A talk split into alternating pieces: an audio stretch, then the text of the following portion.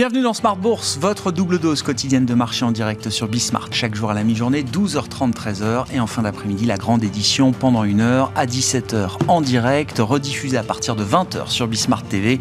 Émission à retrouver en replay sur bismart.fr et en podcast sur l'ensemble de vos plateformes. Au sommaire de cette édition de la mi-journée, une journée d'échéance trimestrielle pour euh, les marchés euh, dérivés avec l'expiration tout au long de la journée de différents contrats futurs et options sur indice. Le futur sur le CAC expirera à 16h cet après-midi, ce qui nous permettra ce soir de faire le, bilan de cette euh, échéance euh, estivale qui euh, se termine dans un pessimisme notable, hein, il faut le noter, avec un CAC 40 qui retombe au-delà des 6000 points, mais qui retombe encore aujourd'hui. Vous aurez le détail de cette séance en cours dans un instant, un pessimisme qui tranche évidemment avec la parenthèse enchantée qu'on a pu connaître notamment au mois de juillet jusqu'à la mi-août de cet été le point donc ce soir à 17h sur cette échéance trimestrielle.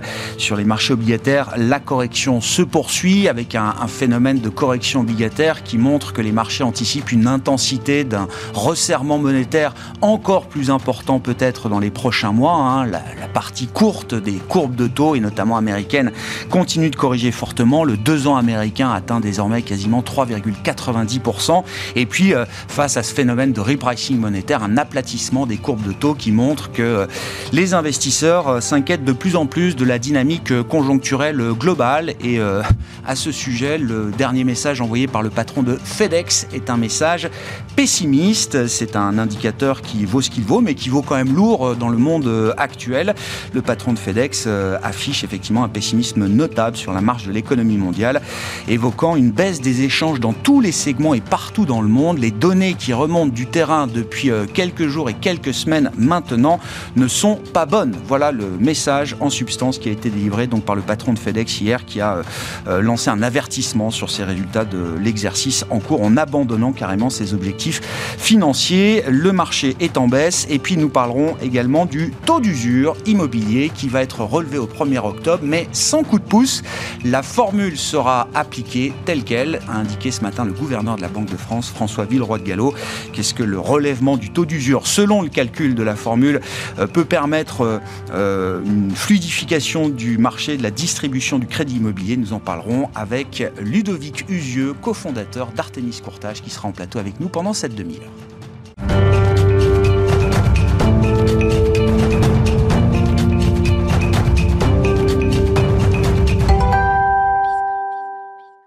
Les infos clés de marché à mi-séance avec Alix Nguyen. Alix, le CAC 40 s'éloigne encore un peu plus de son pic atteint à la mi-août en cette journée d'échéance trimestrielle, le CAC étant net baisse à mi-séance.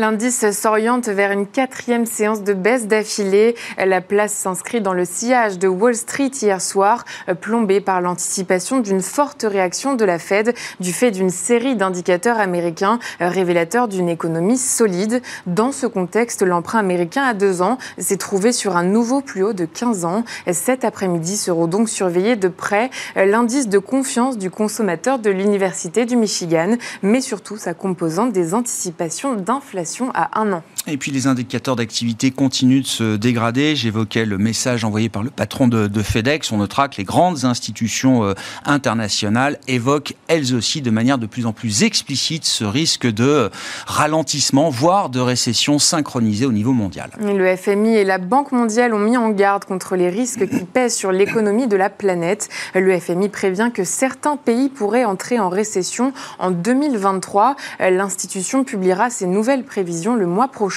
La Banque mondiale a quant à elle estimé que l'économie mondiale pourrait entrer en récession l'an prochain. Et puis le marché a attendu la confirmation de l'inflation du euh, mois d'août en zone euro. Les chiffres définitifs ont été publiés ce matin. Elle a atteint 9,1%, soit un niveau sans précédent depuis la création de l'euro. Euh, l'augmentation des prix de l'énergie a contribué à elle seule à la hausse globale à hauteur de 3,95 points de pourcentage. Et puis du côté des valeurs, on notera parmi l'actualité du jour Engie qui se désengage encore un peu plus du capital de GTT. Oui, Engie se dirige vers une sortie totale de sa participation dans GTT. Le groupe énergétique franchit une étape de plus et cède un bloc de 2,2 millions d'actions, soit environ 6% du capital de GTT, dans le cadre d'un placement privé auprès d'investisseurs institutionnels. Et puis, à noter que les résultats semestriels des deux laboratoires vétérinaires, Et Virbac, sont plutôt très mal accueillis. Les deux titres chutent. Tendance, mon ami, deux fois par jour, les infos clés de marché à 12h30 et 17h en direct avec Alix Nguyen dans Smart Bourse sur Bismart.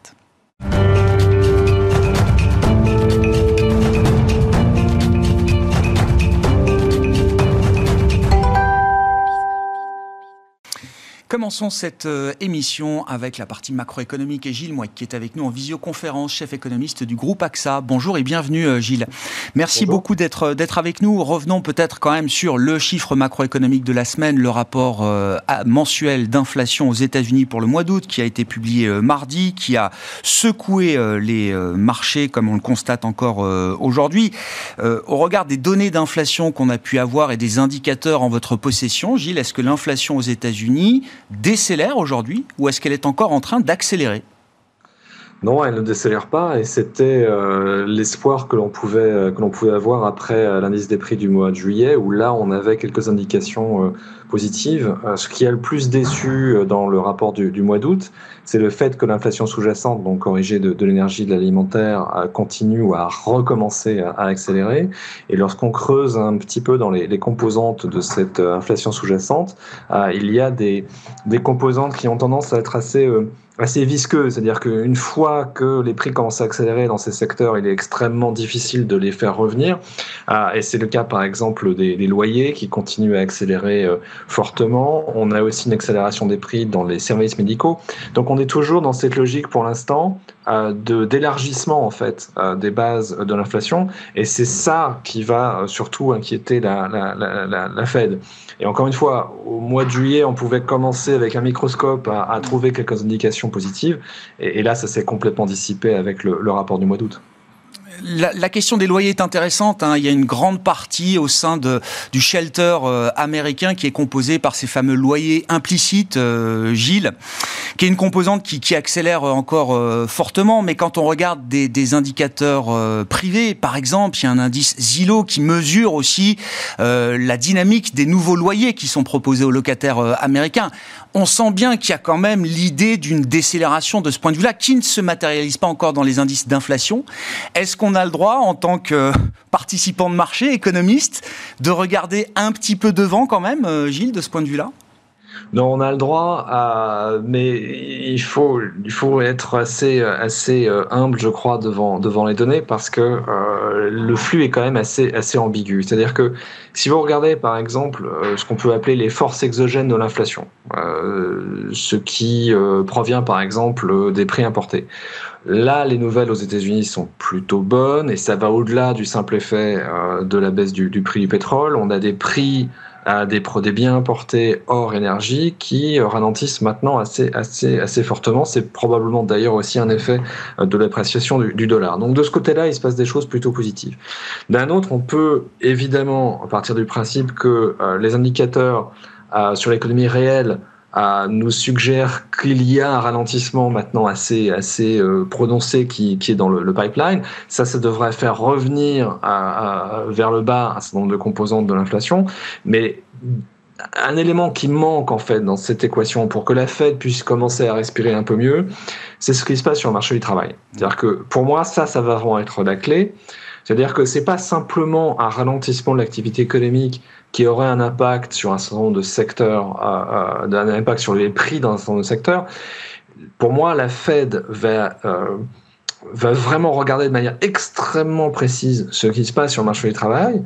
Et pour l'instant, on n'a pas beaucoup de réactions du marché du travail au ralentissement de, de, de l'activité. Si vous regardez par exemple la composante emploi des indices ISM, on est même revenu dans les services euh, en territoire d'expansion. De, Donc c'est ça le, le, le, le, nœud du problème. C'est-à-dire que euh, il y a trois ou quatre mois, ma position était assez simple, c'était de dire on va vers une récession aux États-Unis. Cette récession va avoir un effet mécanique presque sur le marché du travail. Les salaires vont commencer à décélérer. et la Fed va pouvoir commencer tout doucement euh, son fameux pivot euh, de Vich. Mais pour l'instant, ce qui est vraiment frappant, c'est cette résistance incroyable euh, du marché du travail et cette résistance très forte des, salaires. Et là, là-dessus, je pense que la Fed aura un comportement, disons, de, Saint Thomas, c'est-à-dire qu'ils voudront voir. que les salaires effectivement commencent à décélérer. Ils voudront voir malheureusement que le taux de chômage commence vraiment à monter avant de changer le fusil d'épaule. Est-ce que c'est cette stratégie, euh, telle qu'on la comprend, cette fonction de réaction, c'est compatible avec l'idée d'un soft landing ou forcément la Fed est backward looking, est volontairement backward looking, et donc l'idée d'un soft landing est quasiment euh, impossible dans ce, dans ce monde-là? Bon, en tout cas, ce n'est pas mon central, parce que moi j'ai une vraie récession aux États-Unis au quatrième trimestre de, cette année et, au premier trimestre de, l'année prochaine. D'abord, historiquement, à à chaque fois que les banques centrales, en tout cas que la Fed, euh, démarre une phase de durcissement, il y a cette idée qu'on va pouvoir organiser un atterrissage en douceur, que le taux de chômage n'aura pas besoin de monter très fortement. Hein. Ça ne se produit jamais comme ça. C'est-à-dire que la, la capacité euh, de la Banque centrale et même d'une Fed extraordinairement crédible, la capacité d'une Fed à à trouver le dosage exact de durcissement monétaire qui va permettre de faire atterrir les choses tout doucement, euh, ça, ça, relève du, ça relève du miracle. Euh, et on a en plus, ça c'était un papier intéressant de la, la Fed de, San Francisco qui, je pense, euh, a un impact intellectuel assez fort à la Fed en ce moment, consiste à dire attention, regardez, on a des anticipations d'inflation, c'est pour ça que l'indice du Michigan va être important cet après-midi. On a des anticipations d'inflation à court terme qui ont tendance à monter très fort. On se rassurait jusqu'à présent en se disant oui, mais ce sont des anticipations d'inflation à court terme, à long terme, il ne se passe pas grand-chose, donc il n'y a pas de vrai désancrage. Oui, mais on s'aperçoit que en phase de tension sur le, marché du travail, eh bien, ce sont ces anticipations d'inflation à court terme qui sont déterminantes pour l'évolution des salaires. Euh, et c'est ça la, la, grande affaire du moment. Sur la, partie croissance, euh, Gilles, alors j'entends effectivement euh, votre idée, entrée des États-Unis en récession au quatrième trimestre. Enfin, comment vous regardez la, séquence globale du, global slowdown, comme euh, disent les, anglo-saxons? Le, patron de FedEx nous dit ça va être global et ça va être synchronisé d'une certaine manière. oui, c'est une récession assez synchronisée qui s'annonce pour les grandes zones économiques mondiales. il peut y avoir une forme de séquencing de ce point de vue-là ou euh, Gilles? Moi, je n'ai aucun sequencing. Euh, j'ai une contraction du PIB au même moment euh, aux États-Unis dans la zone euro, quatrième trimestre et, premier trimestre. Alors, vous, allez pouvoir me dire que le PIB a déjà commencé à se contracter aux États-Unis dans la première moitié de, 2022, mais il s'agissait quand même d'accidents assez, assez, assez techniques en fait. Mais moi, j'ai quelque chose de synchronisé un peu par hasard. C'est-à-dire que euh, pour moi, les causes du ralentissement restent quand même assez différents euh, d'une zone à l'autre. En Chine, il y a eu quelques chiffres plutôt positifs au, mois d'août, mais quand même, on sent bien que la Chine aura du mal à délivrer son objectif de, croissance cette année. Et là, c'est bien évidemment la coexistence euh, de la poursuite de la pandémie et euh, d'une politique économique qui hésite un petit peu dans sa réponse. Aux États-Unis, on en a parlé, c'est euh, la nécessité absolue de casser une situation de surchauffe. Donc c'est une euh, récession qui est pour moi maintenant essentiellement euh, drivée par la politique économique. Et dans la zone euro, bah, c'est le gaz, c'est mm. la guerre en, Ukraine. Donc les raisons sont différentes, mais malheureusement, tout intervient un peu au même moment. Et ensuite, les choses ont tendance à se, nourrir d'elles-mêmes. C'est-à-dire que la zone euro, qui est la grande région économique la plus ouverte en, en, Occident, va souffrir aussi du fait qu'on aura une demande chinoise un peu en berne, qu'on aura une demande américaine un peu, en berne. Donc les choses ensuite euh, se, se, nourrissent, mais encore une fois, oui, c'est synchronisé, mais les causes sont assez différentes. Du côté de la Banque Centrale Européenne, euh, Gilles, la discussion sur le bilan, la réduction du bilan arrive vite, après deux jumbo hikes de 50 et 75 points de base.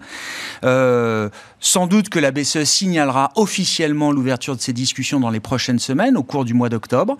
Quelle va être la nature de ces premières discussions et quelle forme un QT européen pourrait-il prendre? Moi, j'ai été surpris hein, de, ces, de ces, euh, ces fuites euh, qui sont intervenues quelques jours après euh, la, réunion du Conseil des gouverneurs, puisque pendant la conférence de presse, Christine Lagarde nous a dit c'est prématuré et a priori, non, c'est pas si prématuré que cela parce qu'il y aura une réunion sur ce thème le 5 octobre et qu'on devrait en parler à la réunion du Conseil gouverneur le, le, 25, donc ça intervient quand même très tôt. Et je me demande dans quelle mesure les, les, les, les colombes ou ce qui reste des colombes au Conseil gouverneur ne sont pas dans une situation assez, assez, assez curieuse où, de manière répétée, ils acceptent finalement euh, des hausses des taux euh, contre la promesse qu'à côté on ne fera pas grand chose de, de, de, de, trop dangereux. Et puis à chaque fois, en fait, euh, une semaine ou deux plus tard, on découvre bah, que non, euh, il n'y aura pas de, de cette espèce de, d'échange. Donc là, je me demande en termes de, de, euh, fonctionnement politique de la, de la BCE, il y a quelque chose qui, qui se passe là qui est assez intéressant à mon avis. Mais je, je, c'était une digression. Mm. Maintenant, sur le fond. La, forme euh, du, euh, du, durcissement euh, quantitatif, dans le cas de la zone euro, on en a quand même déjà une bonne idée parce qu'on est dans cette phase de réinvestissement de l'APP et, et, du PEP. Sur le PEP, on n'en parle pas puisque là, il y a un engagement qui, là, à mon avis, serait très difficile à remettre en cause pour la, la, BCE. Il y a des limites au, au, nombre de fois où on peut briser euh, la, la forme de guidance. Donc, je ne pense pas que la BCE puisse facilement changer d'avis là-dessus. Le PEP sera réinvesti jusqu'au moins la fin de 2024. En revanche, sur l'APP, qui, est le, qui était le programme euh, de, de QE ordinaire, eh bien, probablement, on va commencer à avoir une réduction euh, du flux euh, de réinvestissement et j'imagine peut-être dès le début euh, de euh, l'année 2023. Ce qui va être, à mon avis, central, c'est euh, la flexibilité que la BCE euh, mettra sur ce ralentissement des réinvestissements, euh, parce que on est un peu en territoire inconnu là. On a un marché qui doit absorber une contagion des taux américains qui est quand même assez, assez forte, qui doit absorber une BCE qui elle-même relève ses taux directeurs plus vite que ce qui était attendu, euh, qui doit absorber un changement politique en Italie qui n'est pas totalement anodin. Euh, si là en plus on nous dit qu'on réinvestit moins, ça commence à faire beaucoup. Donc mon espoir c'est que euh, il y ait le début d'une réduction des réinvestissements, mais que la BCE soit extraordinairement claire sur le fait que même s'il y a un chiffre, même s'il y a un objectif qui est donné, que l'on soit très flexible mois par mois sur ce montant de baisse des investissements, parce qu'il va peut-être falloir gérer un marché obligataire un peu compliqué l'année prochaine. Merci beaucoup Gilles. Merci pour votre éclairage macro hebdomadaire le vendredi dans Smart Bourse. Gilles Moix, chef économiste du groupe AXA, en visioconférence avec nous.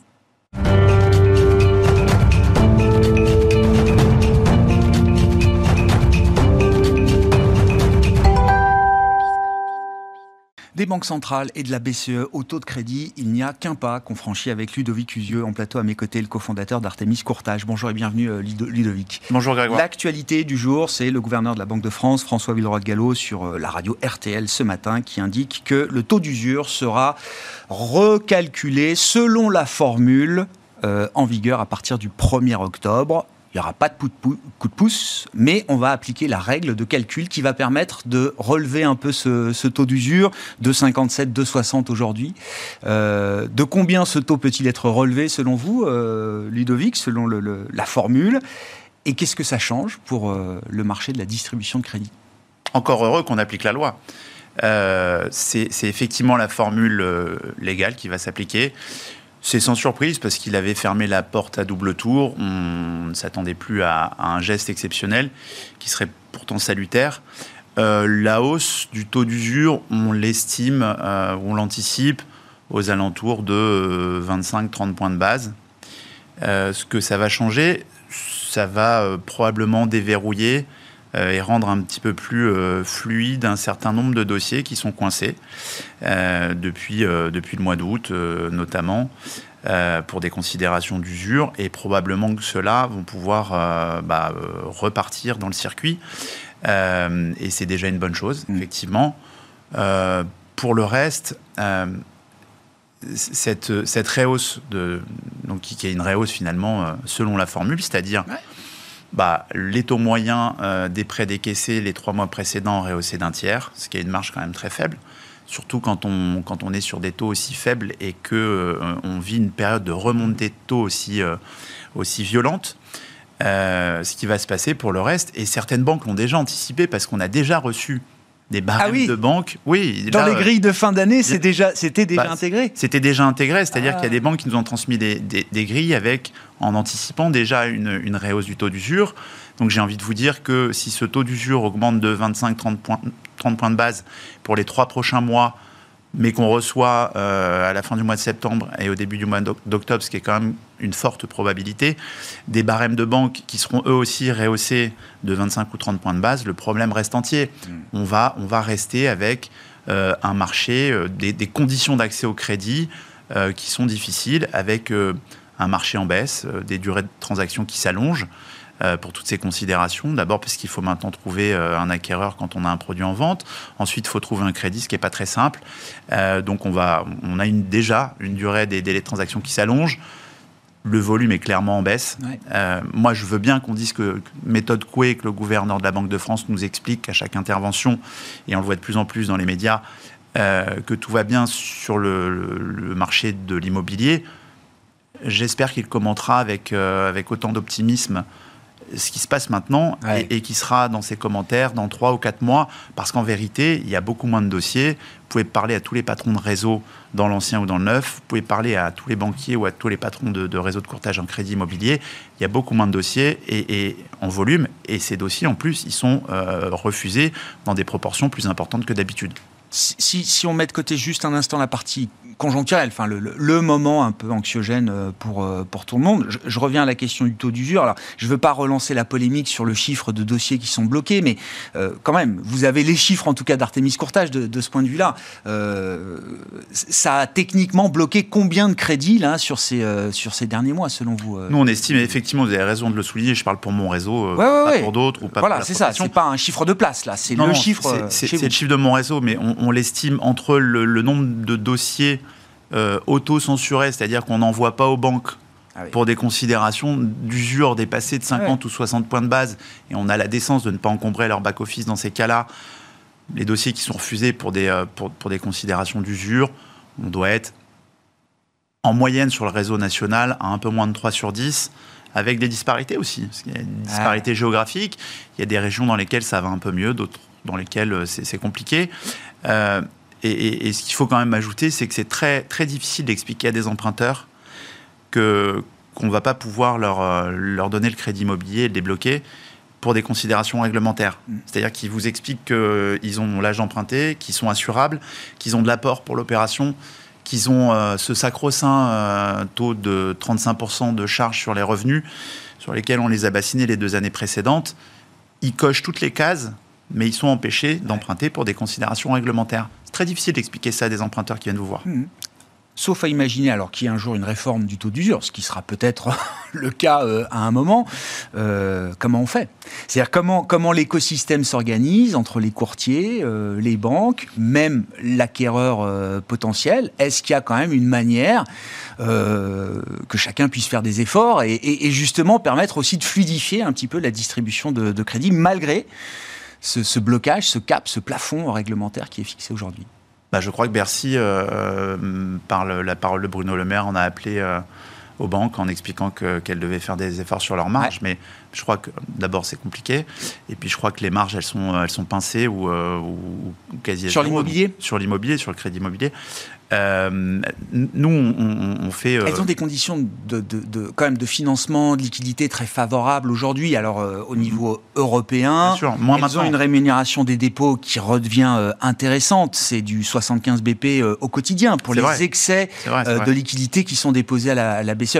Là, j'allais dire, c'est de la marge facile. C'est pas sur le terrain de l'immobilier, mais il y a quand même dans d'autres domaines la capacité pour les banques d'en- d'engranger de la, de la solidité, Mm. de, la, de la marge euh, facile, euh, indépendamment de- du, du marché immobilier. mais elles mettront plus en avant le taux- leur taux de refinancement que ces conditions un peu plus favorables, euh, qui sont des conditions conséquentes à la remontée des taux. Euh, non, mais pour, pour le coup, nous, c'est, aujourd'hui, on met toute notre expertise et toute notre créativité pour trouver des solutions, mais c'est, faut le dire, c'est plus compliqué. Euh, on est aujourd'hui dans une profession de, de recherche de solutions.